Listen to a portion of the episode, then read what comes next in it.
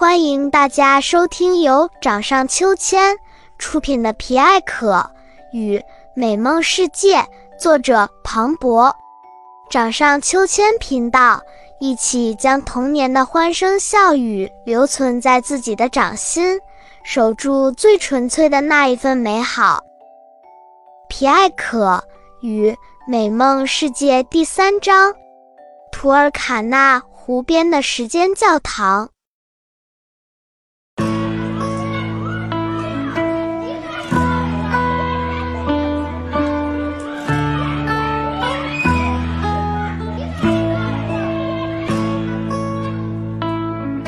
艾可和巴兹今天不太高兴，不对，是很不高兴。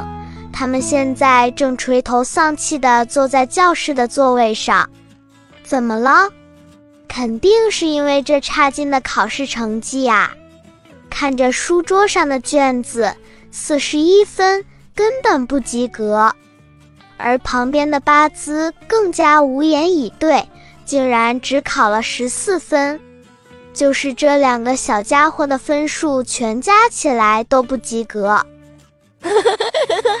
一个考了四十一，一个考了十四，你们不愧是最好的朋友，太好笑了！小山羊托米跑了过来，高高举起皮艾可和巴兹的考试卷，向同学们满屋子展示，并大声嘲笑地说道：“一个四十一。”一个一十四，你们这是在玩绕口令呢吧？十是十，四十四，你说是四十一还是一十四？反正都是没本事。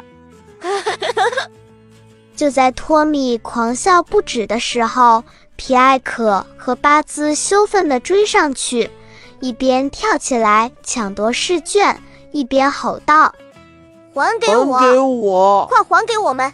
你这个坏蛋！”看到皮艾可和巴兹拿着卷子愤愤地回到座位上，托米并不准备就这样放过他们，又洋洋自得地来到了他们的书桌前。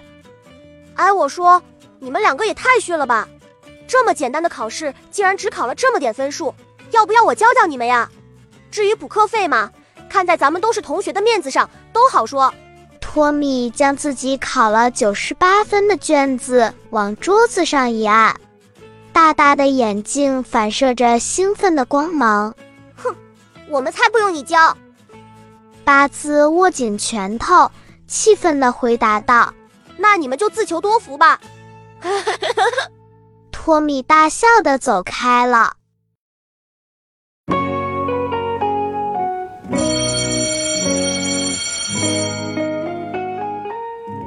皮艾可和巴兹垂头丧气地回了家，这一路上感觉脚步好沉重啊！学习真的好难，为什么就是学不好呢？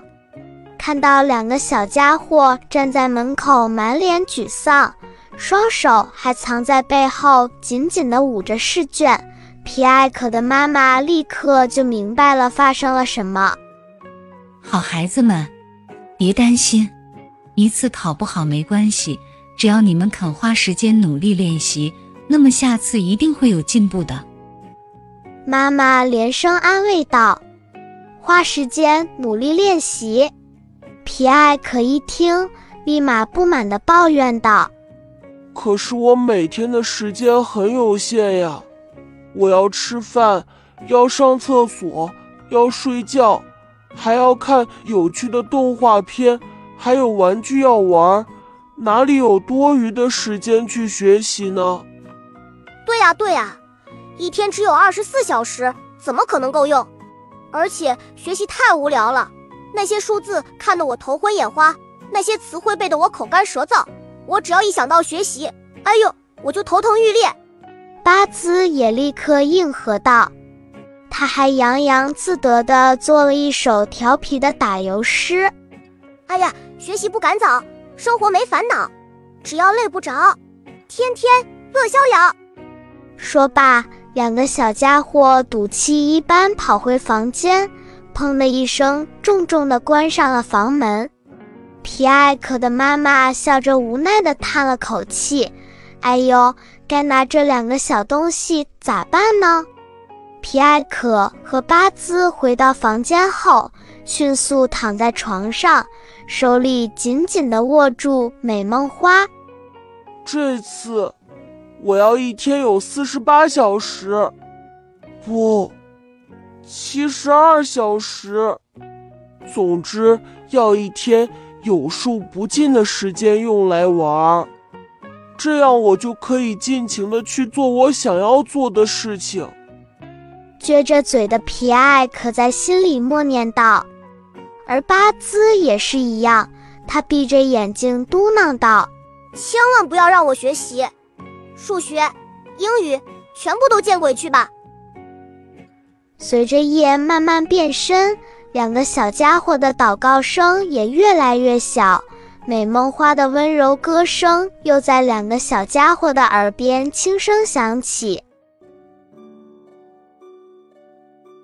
闭上你的眼睛，感受我的爱围绕着你，在内心深处去寻找一直梦想的东西。睡吧，宝贝，做个好梦。我会和你在一起，永远不分离。终于，他们进入了甜蜜的梦乡。这一次。美梦花会带他们去哪呢？想要知道后面发生了什么神奇的事吗？欢迎关注掌上秋千频道，继续收听皮艾可与美梦世界。